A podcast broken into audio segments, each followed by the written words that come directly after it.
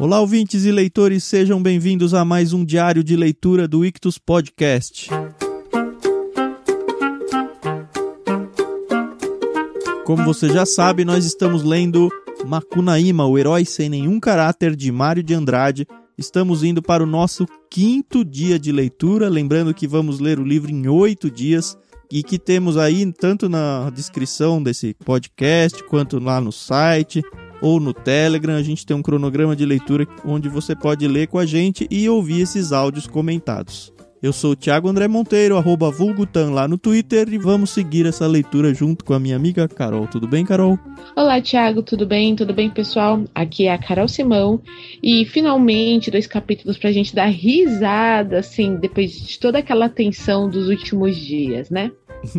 é verdade. É um capítulo curtinho, o 10 e o 11 é um pouquinho maior, mas esse uhum. livro é tudo curto, né? Mesmo os grandes são pequenos. Mas é bem como a Carol falou, foi para dar risada mesmo. Isso, a gente passou por toda aquela tensão da sessão de macumba. Se você tá no grupo do Telegram, você sabe que eu sou um pouco medrosa e até meu marido começou a me zoar lá no grupo. Mas é bem aquilo mesmo, gente. Eu evito essas coisas.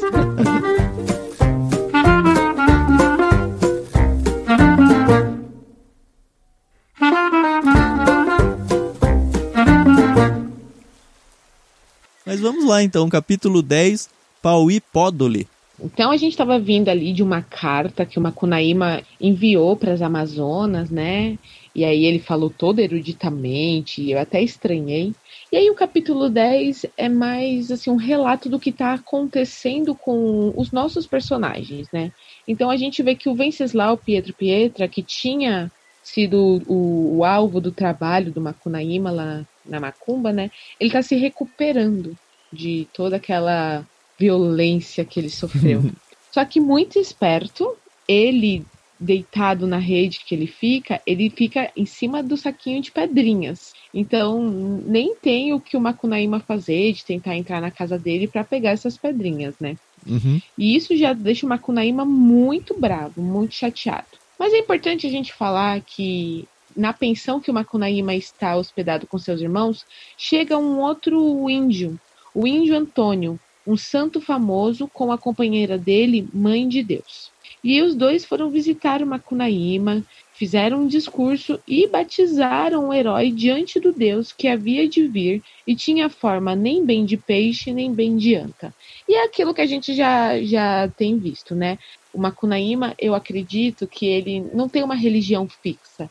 Ele vai para aquilo que ele acredita no momento. É né? bem contexto brasileiro isso, né? O brasileiro é muito religioso, qualquer coisa uhum. que aparece ele abraça. Parece até o pessoal do Areópago lá, que lá no livro de Atos, Paulo vai lá pra Grécia, não lembro qual era a cidade, onde uhum. ele vai falar e tem muitos deuses e todo mundo segue todo mundo. É ah, é verdade. Já pensou a confusão dentro do, do templo lá? Então, mas aí o Macunaíma ele entra para a religião Caraimonhaga que estava fazendo um furor no sertão da Bahia. Mas a gente também não tem muito mais informação sobre é, isso. Ou né? isso aí foi só um nada pro livro, ou isso aí vai ser uma informação importante. Mas não vai aparecer de volta nem nesse capítulo, nem no capítulo seguinte mais. É. Mas assim, comecei a já achar engraçado porque o Macunaíma, um indígena, né, vindo do norte do nosso país, ele está em São Paulo já faz algum tempo. E ele começou a aprender a falar realmente o que as coisas são, né? Então a gente percebe que no começo era a máquina elevadora, a máquina vestida e sei lá mais o que. E agora ele fala: não, eu tenho que aprender a falar legal. E eu acho isso interessante, porque apesar de tudo, ele não vai perder a essência dele. A gente vai ver isso mais pra frente, né? É, lembra que ele tinha desistido de colecionar pedras para colecionar palavras. Então ele uhum. se torna aí um, um. Qual que é o nome? É, não é filólogo. É aquilo que o Tolkien era. É filólogo, né? É filólogo, é, exato. E aí, então, agora ele está se aperfeiçoando nas duas línguas da Terra, o brasileiro falado e o português escrito. Então ele realmente vai focar nisso. Isso vai aparecer bastante ainda, não sei se no resto do livro, mas pelo menos no dia de hoje a gente vai ver isso algumas vezes. E aí a gente vê que aqui tem uma narração de um passeio que ele vai dar pela cidade, né? E ó, e já é interessante a gente perceber que ele já tá vestido, né? Ah, então é? ele já tá usando. É, eu acho que é o equivalente a um terno e gravata, né? E aí aparece uma mocinha que tá vendendo flores e coloca uma flor na lapela dele. E ele não é sabia o nome, né? né? Do buraquinho então, da lapela. Do bura... É, exatamente, ele não sabia. E ele falou: ah, deve ser orifício, né? Porque orifício era a palavra que a gente escrevia para o equivalente para buraco, mas ele nunca ouviu ninguém falando orifício. Só que ele fica tão nervoso com aquela situação, porque a, a moça chegou, a mil, é, são, custa mil réis. É, naquele bom esquema de toma aqui essa revista, né? Então, agora isso. você faz uma assinatura. Exato. Quem nunca passou por isso no centro de São Paulo. Exato. Aí ele cai nesse conto, a mulher cobra, custa mil réis, né? Macunaíma ficou muito contrariado, porque não sabia como era o nome daquele buraco na máquina roupa. Ele tá falando máquina ainda, hein? Onde a cunhatã uhum. enfiara a flor. E o buraco chamava botoeira.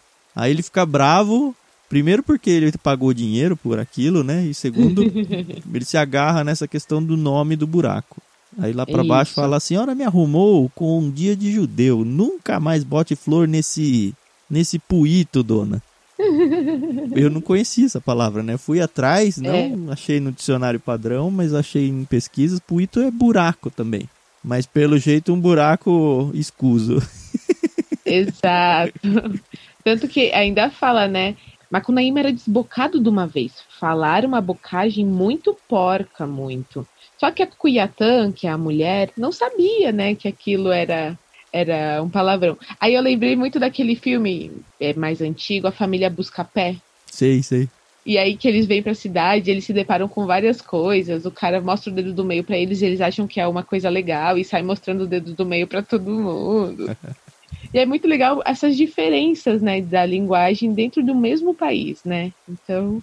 Mas é interessante, porque a menina, como ela não conhecia a palavra, ela achou que era o nome certo. E aí começou a falar, falar, e aí falou para não sei quem, e não sei quem falou para não sei outro. E aí, de repente, a palavra ganhou a conotação que o Macunaíma nunca imaginou, que é de fato transformar o nome Botoeira na palavra Puito. E aí todo mundo pegou, isso aí saiu até em revistas de moda então, e tudo. Então, é. Eu acho engraçado porque não existia as redes sociais para disseminar essas coisas, mas como o boca a boca faz o mesmo trabalho, né? O telefone sem fio. Eu me pergunto quanto da evolução da nossa língua portuguesa não é disso assim, né? Não talvez tão desbocado quanto isso, mas é isso, né? A oralidade vai andando, vai andando e vai tornando a palavra comum em palavra culta. Verdade, é verdade. A gente percebe também que o Macunaíma ele tá aí ainda meio chateado, porque afinal de contas ele tá em São Paulo com um propósito e não tá conseguindo cumprir esse propósito.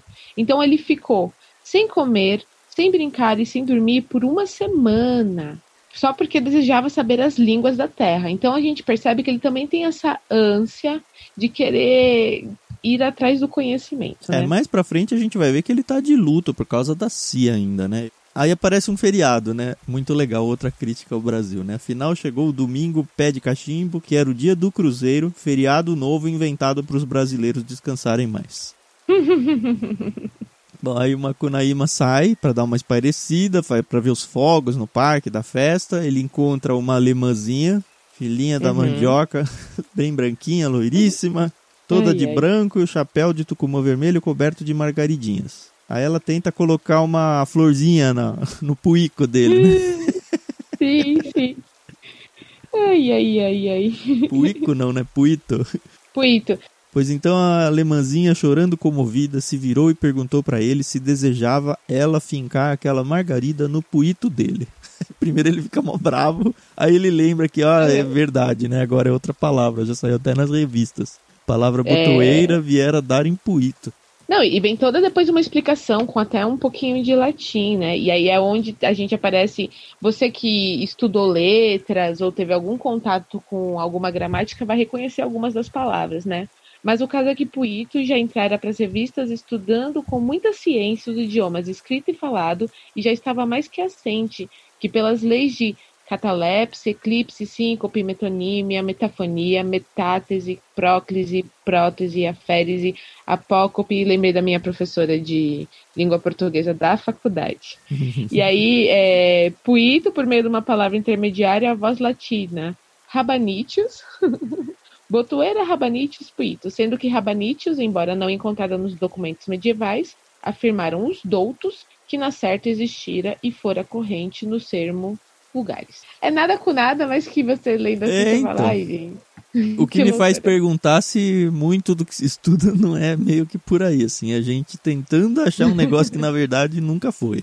É, Não sei, não, não vou acusar ninguém, não sou das letras, a letras aqui é a Carol.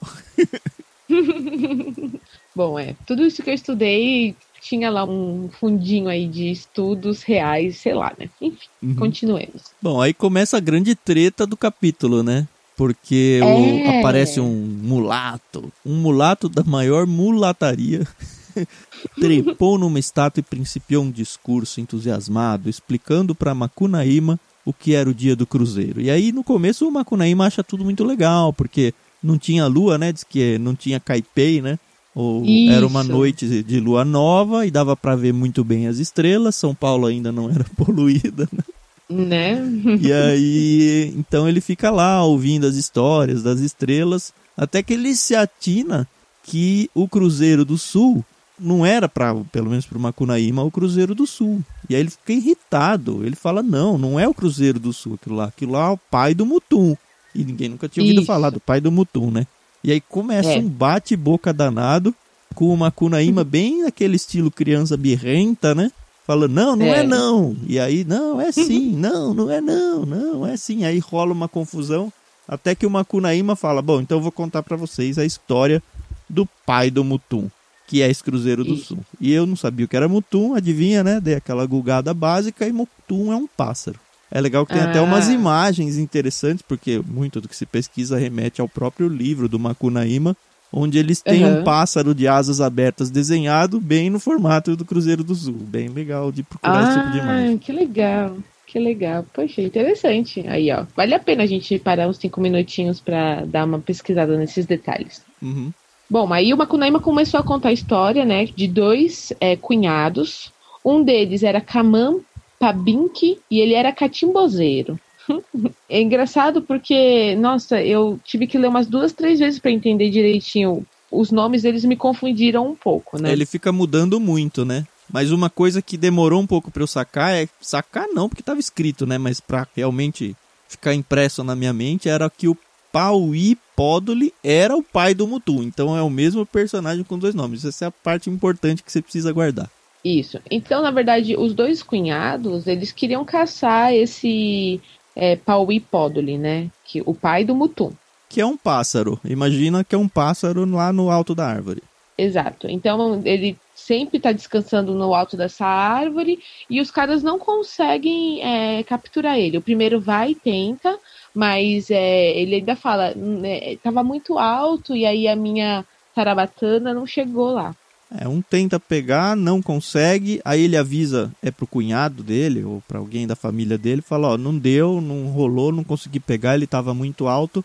No outro dia, de manhãzinha, Kamã Pabim, que saiu do papiri dele e achou o Pauí Podoli piando no acapu. Então o catimbozeiro virou na tocandeira e laga e foi subindo pelo pau, mas o pai do Mutum enxergou a formigona. Então esse personagem começa a se transformar em formiga para subir na árvore até lá para pegar o pássaro, ele quer caçar. Ele vai se transformando em várias formigas, cada vez numa menorzinha, porque o passarinho sempre vê, dá um sopro e derruba a formiga no chão. Até que ele se transforma numa saúva. É saúva? Não, né? Numa pequenininha ainda. é. Virou na lava pé chamada Meg, pequititinha. Ah, Subiu lava acapu. pé, aquela super piquitica mesmo. Isso. Ferrou o pai do Mutum, bem no furinho do nariz, enrolou o corpico e, trazendo o não se diz entre os ferrões, Juque, esguichou o ácido fórmico aí. Xiii, minha gente. Isso, Pauí Pódoli abriu num voo esparramado com a dor e espirrou Meg longe. O feiticeiro nem não pôde sair mais do corpo de Meg, do susto que pegou. E ficou mais essa praga da formiguinha lava-pés pra nós. Gente. Mais uma história de origem aí, né? Da onde vieram as formigas lava-pé. É, exatamente. E aí, o que acontece? O Pauí Pódoli, ele cansou. Ele falou, ah, não...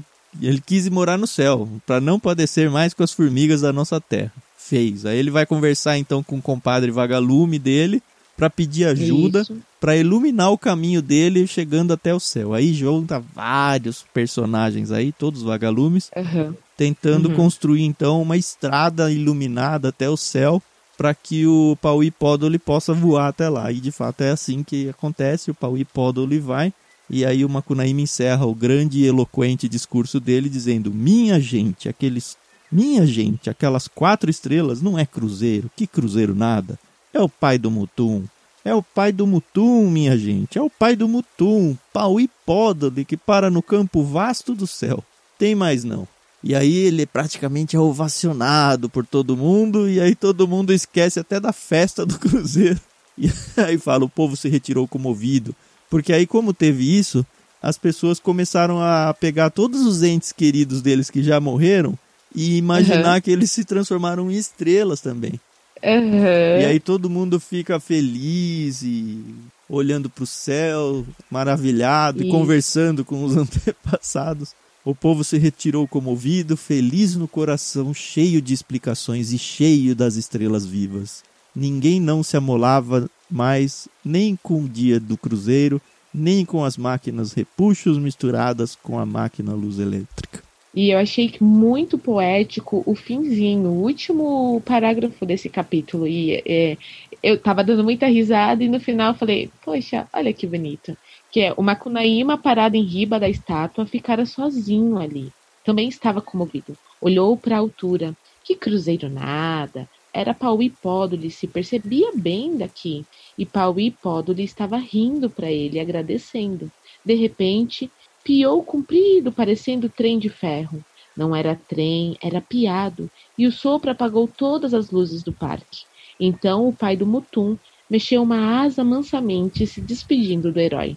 Macunaíma ia agradecer, porém o pássaro, erguendo a poeira da neblina, largou numa carreira esparramada pelo campo vasto do céu.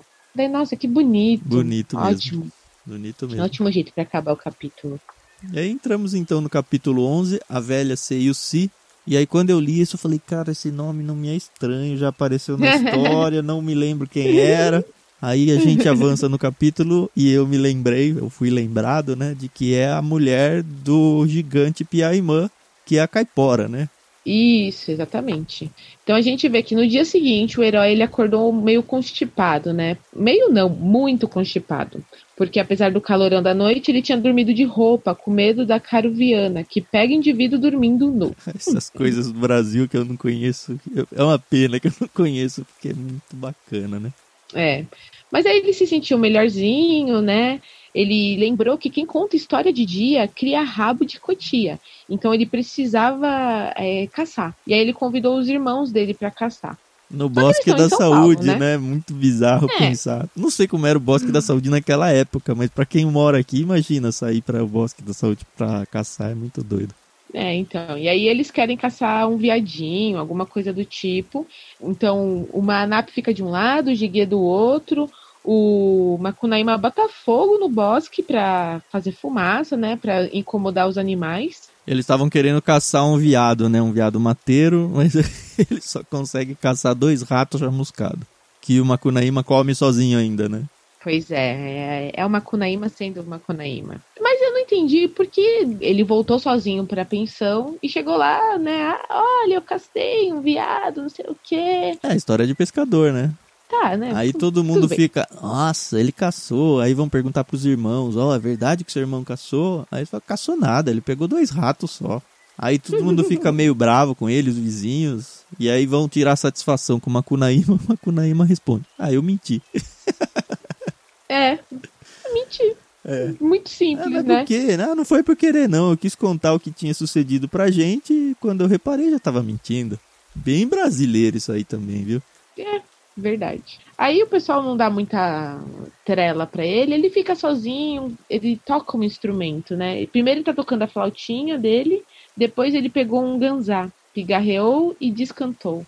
E é muito bonito também essa parte, porque é quando a gente percebe que ele realmente tá infeliz, né? Desinfeliz, né? Ele fala, Macunaíma sentiu-se desinfeliz e teve saudade de si, a inesquecível. E aí os irmãos dão uma consolada nele e tudo, ele consegue dormir chorando.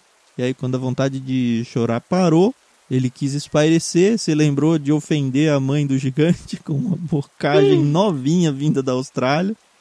E aí depois ele também se lembra que no dia seguinte, né, ele se lembra que ele precisava se vingar dos irmãos, porque os irmãos tinham contado para os outros que era mentira a caçada dele. Aí ele inventa que ele achou rastro de rastro fresco de tapir.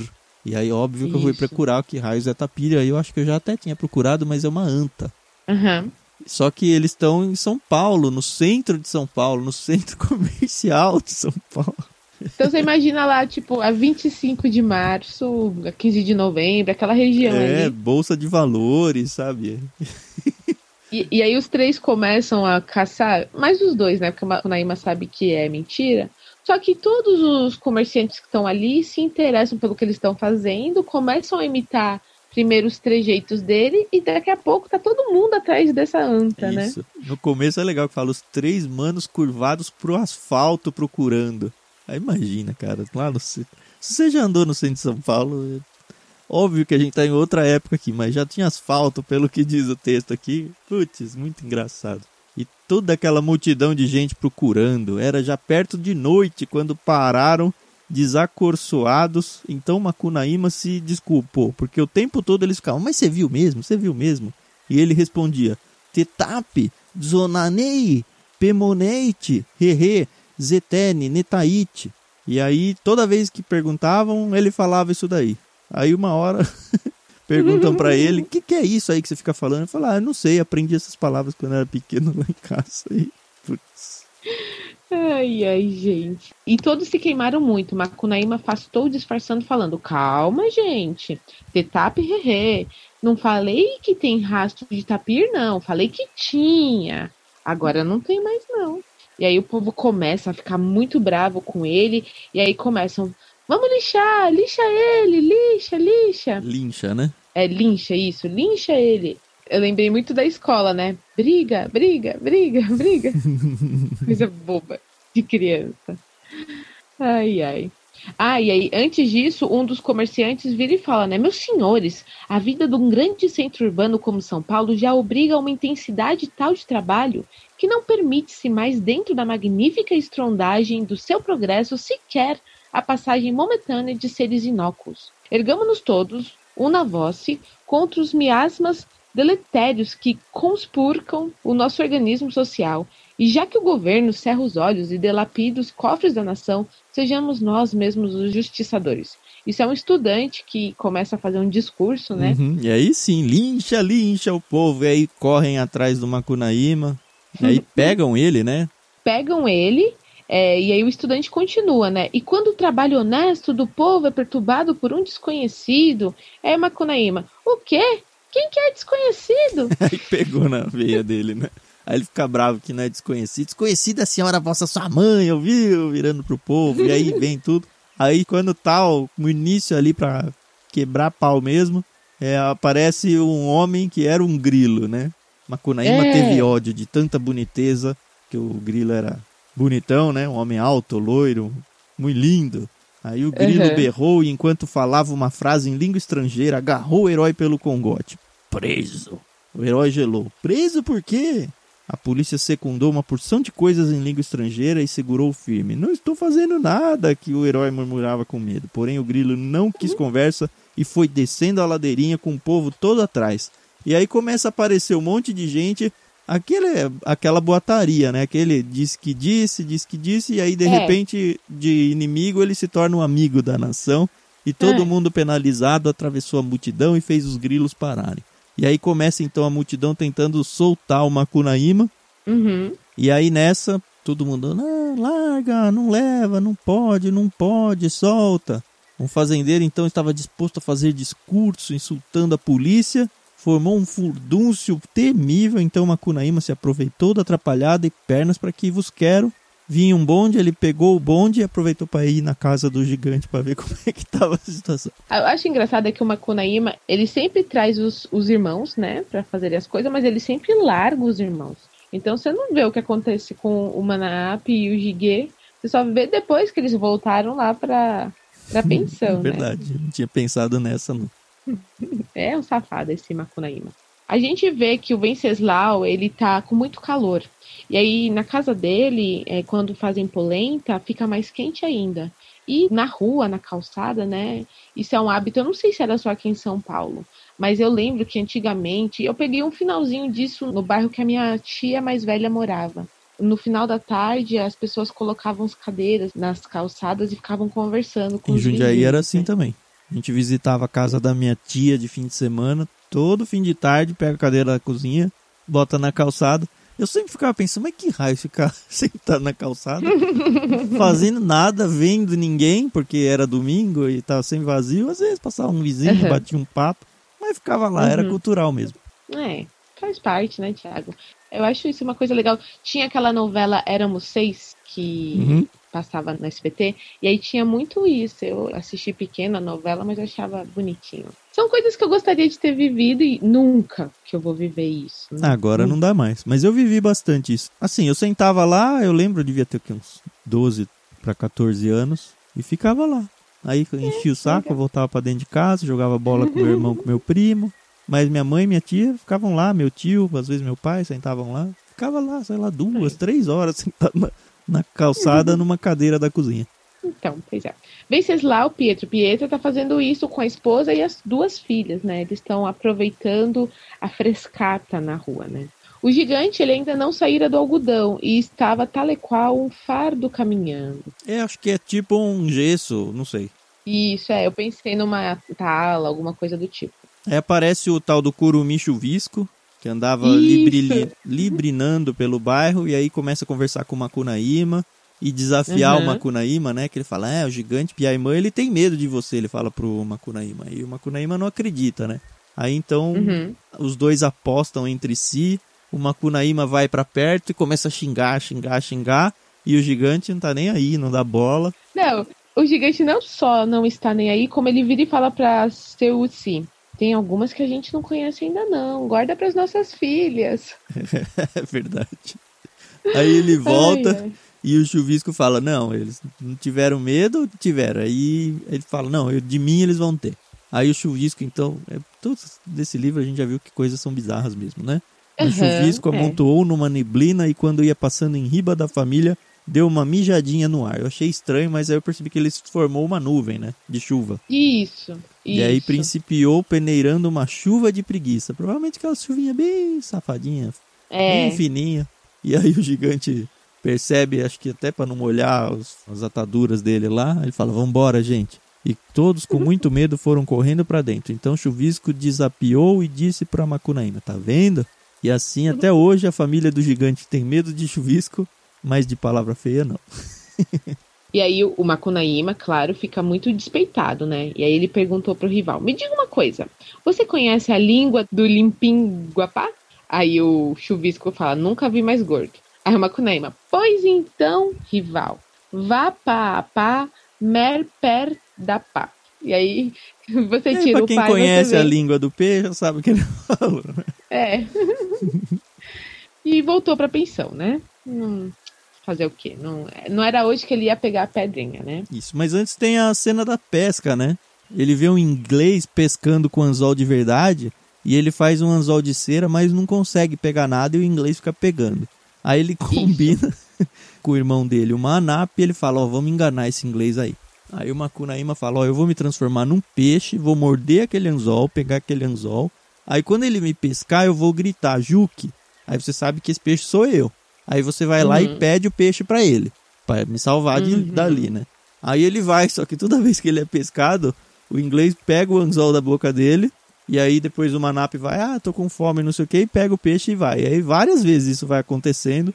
Aí ele fala, cara, eu não consigo pegar esse maldito de anzol aqui, né? Aí ele fala, já sei, eu vou me transformar numa piranha, porque aí eu arranco o anzol mesmo. E aí ele se transforma numa Isso. piranha, rouba de vez o anzol dele, e aí depois o inglês ele fala, ah, não consigo mais pescar, né? Eu não tenho mais anzol. E aí ele tava junto com um amigo dele, um uruguaio, os dois conversando, o Macunaíma escuta, né? O que posso fazer agora? Não possuo mais anzol, que a piranha engoliu. Vou para vossa terra, conhecido. Então Macunaíma fez um grande gesto com os dois braços e gritou: Espera um bocado, Tapiutinga. O inglês se voltou e Macunaíma só de caçoada virou na máquina London Bank. Mais uma origem aí. Uhum. Aí no outro dia ele falou para os irmãos dele, né, que ia pescar peixões no Igarapé Tietê. E aí o Manaap avisou, ó, você presta atenção porque a velha Seuci, ela costuma pescar lá e se ela te encontrar, ela te come, hein? E aí o Macunaíma, não tem inferno para quem já navegou na cachoeira e partiu. Isso, aí ele vai pescar, a Seuci, ela acho que vai pescar mais alto que ele. Aliás, uhum. o contrário, né? Ela fica mais embaixo dele e aí a sombra dele é, aparece na água. Isso, isso. E aí ela vê lá e desiste de pescar, né? Fica pescando só a sombra, né? É. Aí fica, bom dia, minha avó. E a gente já percebeu que essas entidades ele gosta de chamar de vô e vó, né? A velha virou a cara pro alto e descobriu uma cunaíma em riba do mutá. Vem cá, meu neto. Não vou lá, não. Pois então, manda o marimbondos. E aí ela mandou marimbondos, mas ele conseguiu matar todos os marimbondos. Aí ela manda é, novatas, né? Que são formigas. E as formigas acabam ferrando o Macunaíma. Ele cai na água, ela consegue pescar ele, né? Coloca no. É, e faz um embrulho dele, né? E leva ele para casa. Aí chegando em casa, ela coloca o embrulho na, na mesa e vai chamar a filha mais velha, que diz que é muito habilidosa, só que ela tá ocupada. E a filha mais velha é mó ruimzona, ela não sabe fazer nada, não ajuda nada. Não, a, a caçula que não sabe é, fazer nada. É, a mais nada. nova, é, é verdade. Isso. Aí a mãe vai acender o fogo para dar uma adiantada nas coisas até a filha mais velha poder ajudar ela. E aí a filha caçula fala: Mãe, quando vem da pescaria, conta logo que pescou. Hoje não, vou ver. Desenrolou a tarrafa e saiu dela um moço bem do gosto. O herói falou: me esconde. Aí, bom, a gente já imagina, né? É. Ela pega uma Conaíma, leva pro quarto e brincaram. Agora estão se é. rindo um pro outro. É bem, a hora que aparece mulher na história, eu já sei onde vai dar, né? É, exatamente. Quando a Capora ela volta, ela não acha mais a, a tarrafa com o, o Macunaíma dentro, né? E fala: Isso há de ser minha filhinha nova, que é muito bondosa. E aí já começa, vai até o quarto da menina, né, da moça, e fala: Minha filhinha nova, entrega já meu pato, que senão enxoto você da minha casa para todo sempre. Aí eu falei: Nossa, gente, quase um pato. Não, é porque era uma Kunaíma, né? Ela sabia, ela é, tava sim, sim. de mal. Nem sei se eles têm ideia de que tudo que tinha acontecido com o gigante Piaimã foi culpa dele, né? Vai saber. É verdade. É. E aí ele fica pagando, né? Passando dinheiro por baixo da porta é legal, porque ele já tinha falado que conquista mulher com lagosta, lembra? Aí ele joga dinheiro. Ah, é verdade. Macunaíma de medo já tirou 100. 100. Olha, primeiro ele joga por uhum. baixo da porta 20 mil réis. Pra ver se contentava a gulosa. É, a moça ficou com medo e mandou ele atirar 20 mil réis por debaixo da porta. Isso. E aí ele já tirou 100 logo. É. Aí vira perdiz, lagosta, roubalo, vidros de perfume, caviar. Ela engoliu tudo e pediu mais. Aí jogou um conto de réis. Eu não tenho ideia de quanto é. Um conto é o quê? Mil, provavelmente? Não sei. É, eu sei que é mais, né? Mais Isso. do que. Aí virou mais lagostas, coelhos, pacas, campanha, renda, cogumelos, rãs e a velha sempre comendo e pedindo mais. E aí, essa parte foi muito engraçada, dei muita risada. A moça bondosa abriu a janela, dando pro Pacaembu, deserto, e falou: Vou dizer três adivinhas. Se você descobre, te deixo fugir. As adivinhas são muito boas, cara. Ai, são muito boas, porque o Macunaíma ele tem sempre a. Ele é muito malicioso, ah, não né? dá pra não ser nessa. Elas são três, três é, impróprias. Eu acho que deve ficar aqui para quem tá lendo o livro, e é isso aí. Uhum. Ele não acerta as duas primeiras, né? Ele não acerta e nem a terceira, né? A mulher que dá um é. migué ali. Mas ó, se você não, não tá lendo com a gente, certeza que você vai querer se, ler esse livro só por causa desse trechinho aqui, viu? Sim, e o Macunaíma ele não acerta nenhuma das adivinhas e fala para ela, né? Mas cá pra nós, que ninguém nos ouça. Você é bem sem vergonha, dona. Aí ela deixa ele fugir, né? Pela Isso. janela. E aí tem de novo uhum. aquelas cenas loucas onde ele passa o Brasil inteiro, ele vai até pra Argentina, né? Eu anotei aqui de novo, passa fugindo da CUC, porque ela começa a seguir ele, né? Aí ele passa por Manaus, passa pelo comércio lá em Amazonas, ele passa na Argentina, onde um, uns padres ajudam ele a se esconder e dão de presente para ele um pouco de melado, né? Isso. E aí ele segue, vai pro Ceará. Olha, a Argentina é lá no sul. Vai pro Rio Grande do Norte, Paraíba, Piauí, Pernambuco e a CIC atrás dele, chegando. Toda vez que alguém esconde ele, ela chega e fala: Não viram meu neto passar por aqui no seu cavalinho comendo capim? Já passou. Mas nessa segunda vez, quem esconde ele é uma surucucu. Só que a surucucu dá uma traída depois, né? É, hum. mas é, rapidinho, é só interessante é falar que a Celci, ela tá montada numa tapir, né? Que é uma anta, como Ah, a é. gente viu lá no início. Ela vai mudando de montaria, né? Ela começa numa É. tapir e aí depois ela pega um cavalo, eu acho. Eu acho que ela muda três vezes. Isso. Aí eles passam em Natal, passam na margem do São Francisco e indo, indo, até que. Quem que esconde ele na última? Eu já perdi isso aí. Foi uma dona alta e feiosa com trança até o pé. A dona pergunta cochichando pro herói: Já se foram? Aí ele: Se foram quem? Os holandeses. Ah, você tá caducando. Que holandês é esse? Não tem holandês nenhum, não, dona. Era Maria Pereira Cunhã Portuga amufumbada naquela brecha de morro desde a guerra com os holandeses. Macunaíma não sabia bem em que parte do Brasil estava e lembrou de se perguntar: Me diga uma coisa, filho de gambá é raposa. Como se chama esse lugar? E ela fica aqui, é o buraco da Maria Pereira. Ele acha muito engraçado, né? Uhum. E vai embora. É. Mas a gente vê que ele passa para outra banda do Rio Chuí. Ó, Chuí, lembra? Do Oiapoque ao Chuí, é, ele passou tudo, né? É, então realmente ele deu uma, aqui uma, uma viajada. E aí ele encontra um tuiu, tuiuiu. Tuiuiu, é um passarinho. Isso. E ele fala: Você me leva para casa, primo? Aí ele fala: Vai, vamos sim. Aí se transformou num aeroplano. Eu fiquei, gente, que absurdo. Mas tá bom, né? É o livro, né? E aí voaram sobre o chapadão mineiro do Urucuia, fizeram um circuito de Itapecerica e bateram pro Nordeste. Passaram tudo, né? É, foram lá para Mossoró, que é no Rio Grande do Norte, e deram uma viajada aí, né? Chega em São Paulo de novo, né? Ah, antes eles encontram quem? Bartolomeu Lourenço de Guzmão, batina arregaçada, pelejando para caminhar no areão, no areão, isso. E aí eles convidam um padre para ir junto com eles, né? E aí, O padre não vai, né? é, aí eles passam pelo Mato Grosso, passam aí, né? E para até voltar para São Paulo. Uhum. Daí a pouquinho estavam na porta da pensão. Macunaíma agradeceu muito e quis pagar o ajutório, porém se lembrou que estava carecendo de fazer economia. É, eu mereço, né? Deu não sei quanto dinheiro lá pra véia, mas pro cara que viajou o Brasil com ele não deu nada. E aí ele fala: Olha, primo, pagar não posso não, mas vou te dar um conselho. Nesse mundo tem três barras que são perdição dos homens: barra de rio, barra de ouro e barra de saia. Não caia. É, tem bons ditados esse livro. Pra quem gosta Ai, desse tipo ai. de coisa, é uma mina de ouro. É, Mas ainda assim ele dá, né? 10 contos pro Ituiuiu, porque Uhum. ele tava tão acostumado a gastar que ele se esqueceu da economia. E aí então ele chega lá em casa, Manap então virou o Giguê num telefone e deu queixa pra polícia que deportou a velha gulosa. Isso aí é falando da da CIUC. da Seiuci, isso. Porém, Piaimã tinha muita influência e ela voltou na companhia lírica. A filha, expulsa, corre pro céu. A filha é mais nova, né? Porque a a mãe falou: ah, se você não entregar ele, você vai embora de casa. E aí, de fato, ela foi expulsa, ela corre no céu, batendo perna de Del em Del. É um cometa. Mais uma origenzinha bonitinha aí. E foi isso. Essa foi a leitura do quinto dia. Tá acabando. Isso, no próximo dia, então, mais dois capítulos, 12 e 13. Tá bem no Uhum. finalzinho, faltam três dias só de leitura. Segue com a gente, certeza que se você tá aqui, está gostando bastante do livro. Ah, é o tipo de leitura bem diferente, né? Tudo que a gente leu aqui, não consigo dizer dois livros parecidos no estilo, foi tudo muito diferente. E tudo muito legal, né? Sim, é. Uns mais fáceis do que outros, né? Mais gostosos, mas eu acho que tudo vale a pena.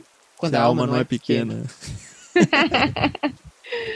E é, a próxima leitura também vai ser muito diferente de tudo que a gente fez até agora. É isso aí.